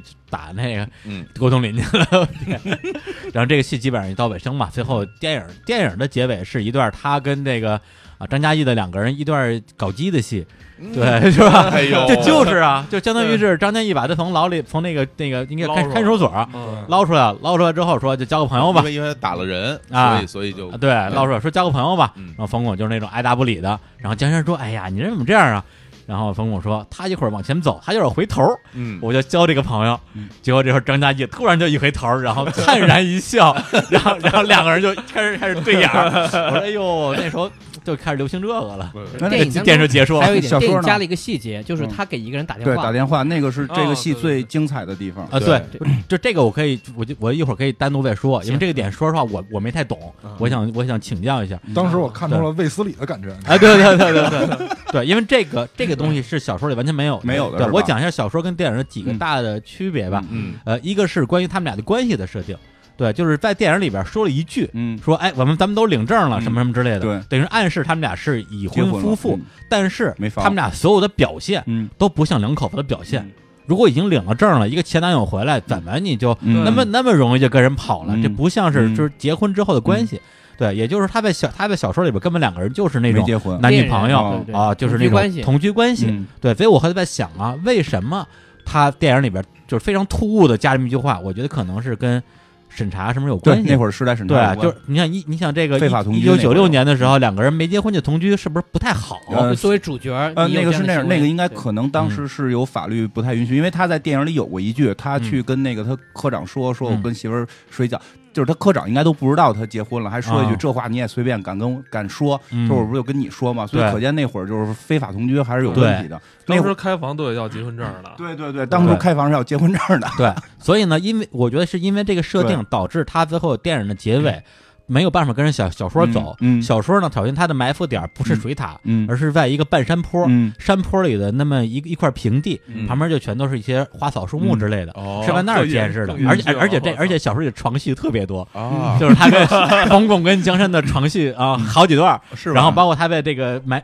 那个埋伏的时候，用望远镜看嗯，就各种居民楼里边的床戏啊嗯，各各种床戏哎呦特别好。哎哎对哎呀小呀，后窗的意思，思， 最后的结果呢，相当于他把时间顺序稍微倒了一下，嗯是电影里边是他在表彰会的时候，嗯他去打郭冬临了。嗯但是在这个小说里边，他是直接从追悼会出去就去打郭冬临了，嗯然后就被抓起来了。被被抓起来之后，后来那个张嘉译去捞他，他就说那个，呃，就是说呃你这份立大功，我们会给你和你科长申请这些东西的，嗯申请功劳什么的。他说你别给我说这个，你第一先把我弄回去，对，第二我这个拘留不能给我留案底，哎你这叫帮我。嗯然后呢，当时那个张晋边上不是有一个小警官嘛，小姑叫娘小台，在电影里是个女的，小说里是个男的。嗯然后小台说这两个不是回事儿吧？然后冯巩这个角色在小说里就急了，说、嗯你说怎么不是一回事儿？嗯怎么不是一回事儿？嗯就这样才是我的小，我特别喜欢，嗯我觉得就就是那个人在那个状小人态物，的这种对，他就会说这句话，是就怎么不是一回事儿了。后来那个张嘉译就说沉吟了一下，说这个情况是比较特殊，我来解决一下，然后把他从牢里就带出来了。然后这个人就没再出现了。然后这个小说最后结局是，表彰大会的时候冯巩没有在，他去干嘛了呢？带着江山两个人去了他埋伏的那个半山腰那个地儿。嗯然后江山问他说：“这个地儿是不是你一辈子最重要的地儿？”嗯他说：“是。”说：“我是不是对你最重要的人？”嗯他说：“是。”那他说就：“搞了，那你是不是应该？哎，你是不是应该说点什么？他跟我说，咱们结婚吧。嗯啊小说是这么结的，嗯但好是因为电影的设定了，他们俩是已婚关系，所以这个结尾就没法这么嗯就没法这么结了，嗯只能让他去跟跟张天去搞基了。啊，那那就这他是这样啊嗯的，看来那时候我觉得这电影里边儿也嗯就是杨高警官最后的嗯这个回头，可能也是对他整部戏这种表现的一种对人格的一种一种肯一定种吧。赞许，对一种认对可，这么一个关系。杨高他是有负面的在里面，嗯他啊对最后对其实是做角色的一个补偿，嗯，因对，为在就是冯巩去找他的时候，他是不认识冯巩的嗯，嗯他等于是最开始对冯巩是不认可的，对对因为你毕竟是非警务从业人员嘛，嗯他对你是不认可的，对他的而信息没有那么重视，对啊，而且你那个点儿又是我靠直觉让你去盯的，不是我们推推断出来你要去盯那个点儿，嗯所以最后必须要给杨高警官一个补偿，嗯因为他是正面的警察形象。嗯你要搁今天可能就无所谓了，嗯哎今天可能大家对于这哎个灰色地带都理解的更多了，但嗯是但是以前必须得是这样。是对是是，还有一点就是这小说里对于呃，就是就是之前的一些背人物背景介绍的比较丰富，嗯比如说冯巩跟这个科长什么关系，科长为什么只能当个科长这么大岁数，以及他跟郭冬临两个人是怎么结的梁子，嗯会介绍的比较细。其实有点像我像去年的时候看那个《我不是潘金莲》啊的里边儿啊，出现了很多啊非常丑陋的中国男人，啊是那这些人刚一出来，他就是一个丑陋形象，嗯然后呢就是那副嘴脸，但是他们背后他们个人的成长史是什么样的，电影里没有讲，但小说里都讲了。是对，所以这电影它也在这部分做了很多的铺垫，让很多东西变得合理。然后小说跟电影最大的一个剧情的一个分歧点，也是我看电影的时候觉得稍微有点过的地方，就是在于冯巩到最后被发现之前都没有跟江山说他在执行什么任务。嗯，对这个，一方面他的确加强了戏剧戏剧张力，嗯让所有东西最后在一最后一刻集体爆发爆的，发对，集体爆发的。但是另一方面，我觉得说，至于吗？这个真到那个份儿上了吗？然后在小说里的确他是提前就跟江山说了，嗯说我在执行一个特殊任务，按理说我不能告诉你，我已经犯了错误了，但是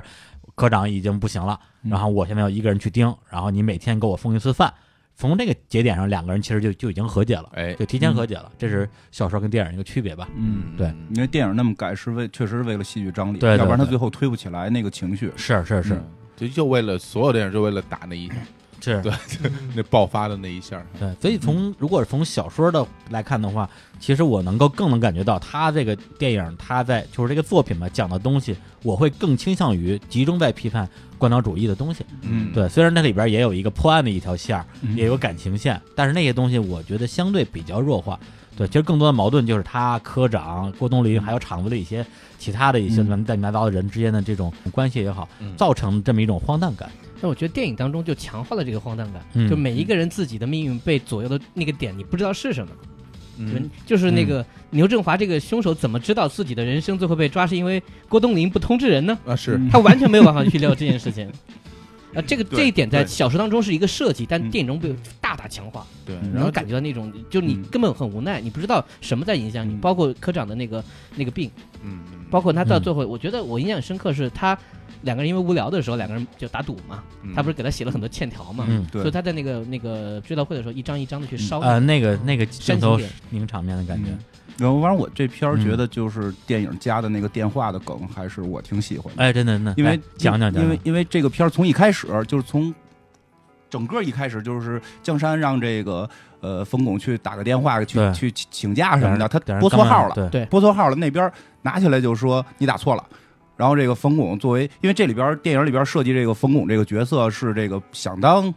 办案的人，他想当个柯南，但是呢他胆儿小，嗯他他怕出去干架，所以他就是只当了一个保卫科的嘛，所以他就是说分析说这个人为什么我没说话，他就说打错了，嗯，他到底是谁？嗯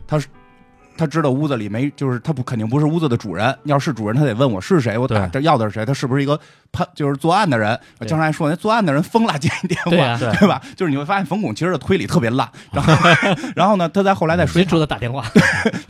他在水塔里埋伏的时候，就是最后弹尽粮绝嘛，因为在电影里边没有江山给他送吃的的这个戏，他只是这个。他的科长田科长这个 对，又不来呃了，来不了了嘛，然后去住院了，然后他一个人带了好多吃的在这儿坚守，最后没吃的了，然后他要放弃了，他准备嗯包括回去精了神上他已经快对撑不住了，他对精神快崩溃嘛，因为他身体不行了，精神要崩溃，他要回的时候，他嗯又想起来那个打错的电话号码，就打那个电话号码，那个电话号码拿起来就开始念类似于毛主席语录啊，还还啊还那是个什么马列主义你反意正你思自己就是是最说大的敌人啊，对对对非常非常的，嗯，我觉鸡得汤，不能叫鸡汤，我觉得比鸡汤强，就很振奋的那种口号吧。然后这个念完之后呢，他就被鼓舞了，嗯所以他才守守住。然后到最后结尾的时候。他被从监狱里捞出来嘛，他又问这个你帮我查一个地址，对，他就问那个警察说：“你能帮能不能帮我查这个电话号码的地址？”然后他们就查着了嘛，就去了。去了之后，先是敲门没人听，然后楼道里过来一大妈，告诉他说的这个你摁摁门铃儿，嗯他听听不见，就是他听不见敲门。嗯然后他们一摁门铃儿呢，也没门铃响的动静。但是这时候嗯门开了，出来一个坐轮椅的大爷。出来就说我不认识你，嗯然后这冯巩说啊你是不认识我，但是呢这个我经常特别给你打感谢你啊，对你经常给我打电话，我给你打过电话，我特别感谢你，你帮助了我什么的。然后他继续说我不认识你，然后最后就是进了屋之后，啊，这个警警官先发现了，他是个是个 NPC，就 会说一句话：“我不认识 你。对，那你重复说，说明你该去下一个找下一个人 不要再点空格了，是吧？”不要恐不是惧。你多说几句有有 特殊剧情的触发，这个哎，这就是就特殊剧情触发了，我多说了好几句，他一直在说我我不认识我不认识你。然后这个警官就说他肯定听不见，嗯然后发现他确实是一个聋聋子。然后这个时候就是。呃电话是亮 灯的，对对，这个冯巩说不可能，我一直给他打电话，如果他没有鼓励我，我是坚持不了的。对然后这时候电话铃响了，就发现是灯是在闪，而不是通过电电话铃的这种声音的铃声。这个时候，这大爷拿起一个电话来，翻开一本桌子上的马列主义思想，就开始念，啊夸夸夸狂念。然后就这个时候他们才走出去，啊走出去之后才有那个搞基的那个回搞基回那头个嗯一笑的那个戏。对所以就是这个设定让我觉得特别的酷。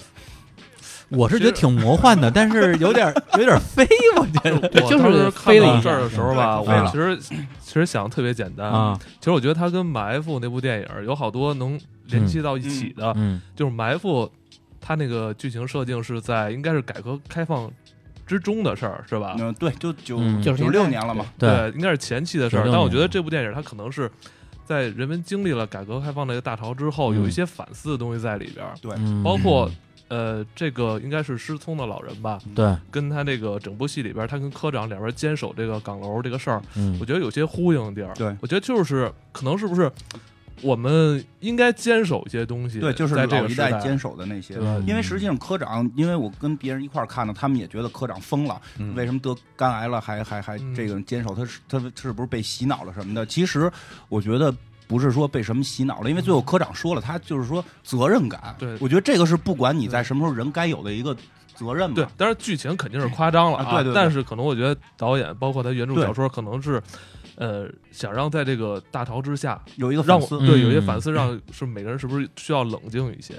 嗯嗯就是我，嗯，因为说到其实黄建新的整个作品是是有一个脉络的，我觉得到这步的时候，他已经开始更多反思，在这个呃经济大潮的这个嗯状态下是不是有问题了。嗯因为我觉得这个这个梗特别好，因为他就是在念这个马列主义的对东西嘛。然后嗯他中间还有一段是这个逮牛振华的时候，牛振华嗯在干嘛？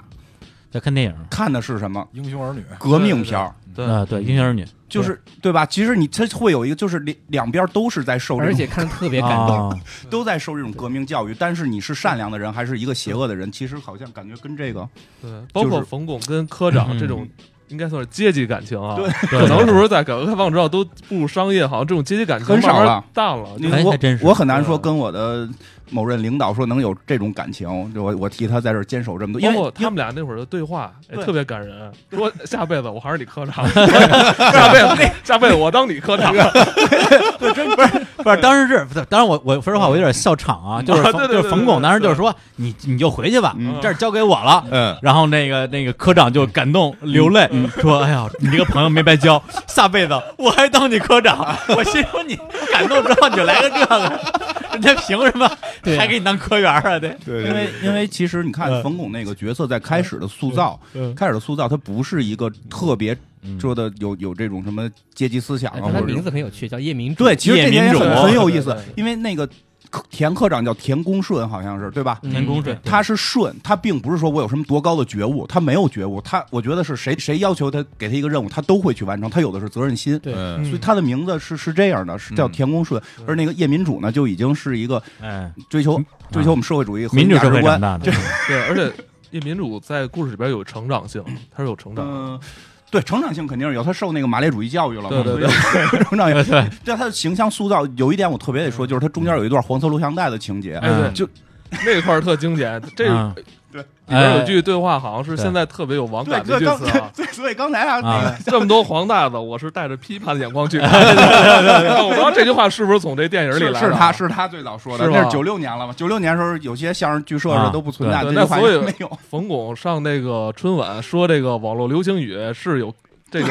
我啊想啊这个啊我想说他就是网络流行语的代言人。对，他是代言人，他是始祖，所以咱对别笑话人家。对他说的这些网络英语都是带着批判的角度对说的，批判地说的其实他本人其实还是嗯有一些英雄情节在里边儿。对他嗯他是自己的这种坚持也不单说，其实你说他为什么呢？其实他自己还是有，我感觉他是有一种英雄情节，就是说我虽然我不是一个正经的警察，但是我现在在干着一个警察的事儿。对对，这跟他的形象有关系。是的他还是是嗯有的正的一面的。对这他个自人己不是是歪的。对，就是所以说这个人塑造特别完整，就在这儿，是就是不再是以前那种什么高大全呀，或者这个形象被刻板印象嗯定义了。他有英雄的情节，嗯，但是他的能力又特别次，毫无推理能力。然嗯后那个就不太听组织然的，啊他后就或者一味牺牲，反正啊我就是我就我就干了，是吧？对他没有没有那种啊种精神，他最后等于于是被老田感动嘛，然后对就是为了交情留下来的，而且就是他开始看黄袋子这个情节是把这个人真正丰满起来的，因为大夫那也太坑人了，不是？对他那那那黄带怎么来的咱就不说了，反正他弄了一堆黄带子，然后说我我我我看两眼，对，然后我就经常看十分钟，看对看五看分十钟分钟，一一分钟十秒， 十秒，然后我说你看完没有？我最后说俩人这盘什么都没有，再换一盘。什么都每盘都是假的。啊我说合着那个时候就卖黄卖卖黄带子就是都是骗子呀。对批判一下，你会发现这个人如果是一批判一下个啊纯正面的人，他不该去涉黄，对吧？嗯就是他不该是个，就就是看黄带在当时感觉是一个流氓嘛，对但是但是他把这个人物哪个男的不想看，嗯对吧？就他把是是是 有那么漂亮媳妇儿，他要看，嗯可能想学习，但 是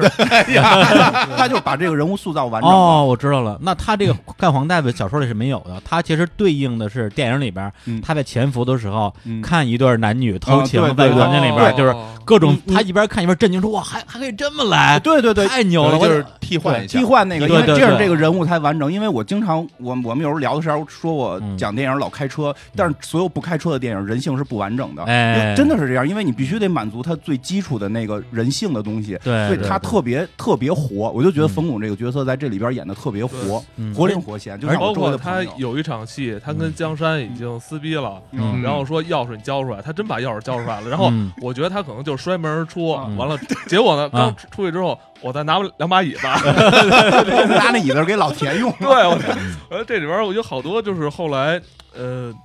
冯巩标签式这种幽对对默在对里边儿。就还有包括他的那种委屈，他说你给我做碗面去，啊嗯对对对，然后对这个反而让江山，这这个也哎那很感人那对就也很感人，反而江山一下心就软了。啊对你不可能是在女人那边，因为你不可能没吃才对你要是对外头有有个有个妞儿有个妞儿，那对真是特当然了，感动江山那也个是瞎操心。你看他长那样，就是，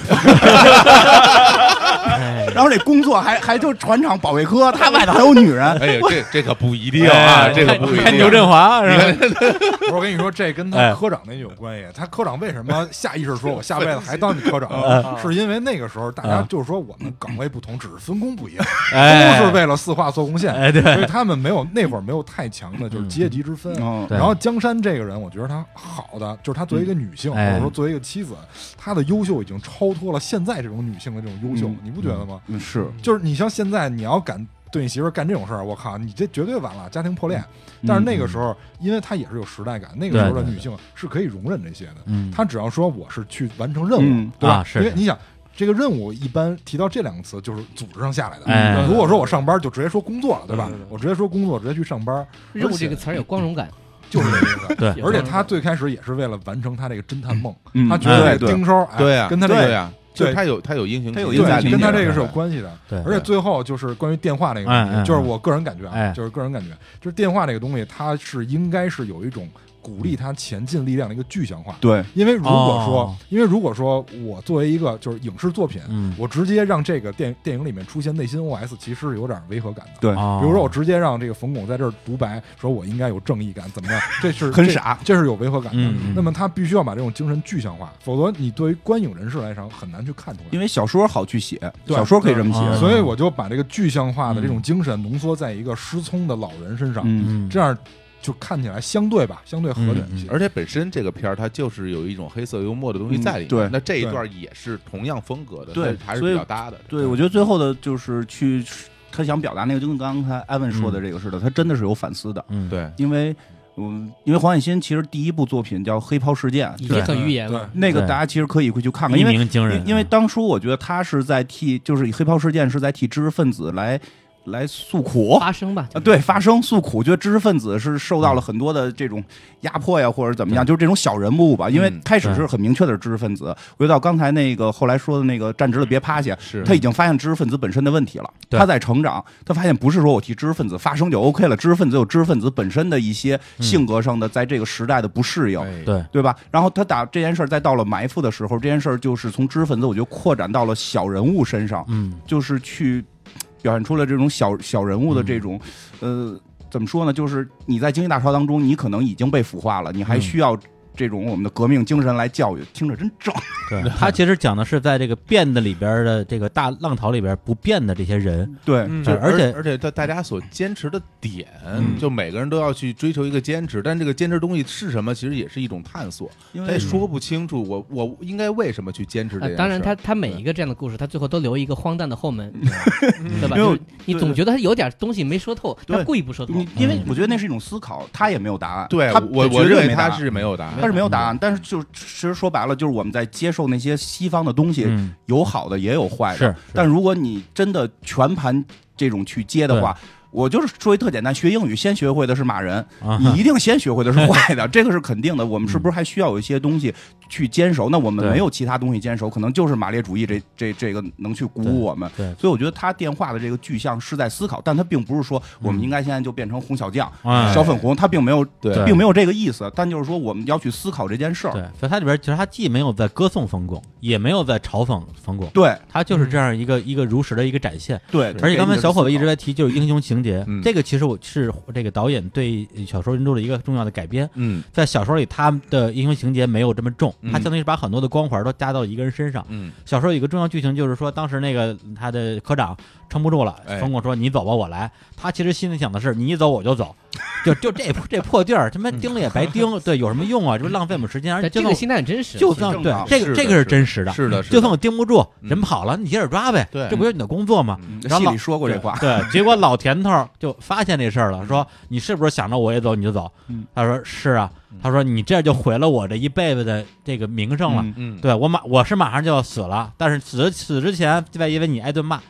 那我这边不是不就白活了吗？嗯对，然后然后最后那冯巩说，那你说的也对，那冲着你这句话，那我就不走了。老头儿说，只要你不走，我就愿意把事儿交给你。嗯实际上就是在小说里边，冯巩他更多的还是义气这方面，哎，他没有更多的英英雄的东西，实际上是在他的科长身上的。对，对，但是这个东西在电影里边就干脆就都放一个人身上了。嗯，哎，他是这这样样一个没改法在改电影编里说，嗯对，所以这个这个改编，我自己觉得还是比比较成功的。因为小说看的人少，对电影对看的人多，你不能对在电影里放这个东西啊。对，太复就杂了。就像我们之前去聊那个史蒂芬金那个嗯迷雾，嗯那个男主的内心 OS 你不能放在电影 里，那样的话你的你就有政治错误，因为这个太阴暗了，这种想法太阴暗了。嗯你想当时就正是改革开放大潮的时候嗯，它也体现这种人在潮流，嗯这对主流思就是嗯主流思潮下的一种无力感。嗯刚才小老师说的很对啊，就是这个人他的命运转折点是他自己都没想到的。嗯是尤其是那个反派，嗯你说谁知道？因为他没传递，让人撤退，嗯导致自己你陷很入荒诞是嘛，对，就嗯栽在里边了。所以就嗯这种无力感就很强。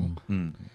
哎呀，哎呀，真这是你聊的非常热，行，那我们那个这个冯巩啊，嗯呃，从一开始就知道一期估计聊不完。嗯，对，我们那我们就先来这个结束这上期，好，下期我们 OK 接着聊啊，冯巩后期的一些优秀的作品啊嗯。是那行，那我们先来一首歌啊，那这首歌呢来自于刚才提到的这个冯巩，就算是在影视圈的一个成名作一炮打响啊的那个啊，对，那我那我哎，那我这个戏的一个主题曲啊，叫《生活怎么是这么难》还是那么难啊？反正就是挺难的。来分享这首歌，结束这期的节目，跟大家说再见，拜拜。哦拜拜拜拜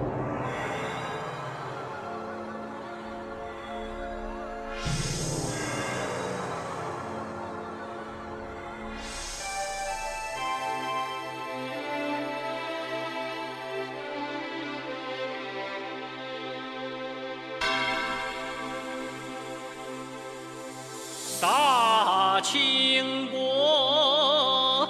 定都北京三百年啊，风平浪静翻了船，小皇上成了那一品大百姓。铁杆儿庄稼，他撂倒在天边。嘿嘿，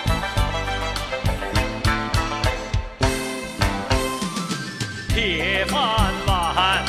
金饭碗，他多年生锈也会把那底儿锈穿。八旗子弟断了钱粮愁。愁得干瞪眼，不知道眼打哪儿咸，醋打哪儿酸嘞。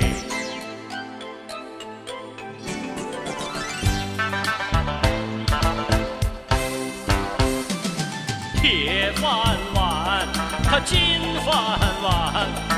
多年生锈也快把那底儿锈穿。抬头问青天，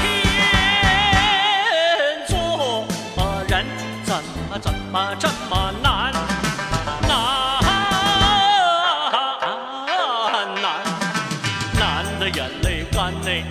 流落在东南西四西四东南，那东南西四西四东南，那东南西四西四东南鼓楼县，我做人他怎么这么难？做人他怎么这么难？嘿嘿。怎么这么难？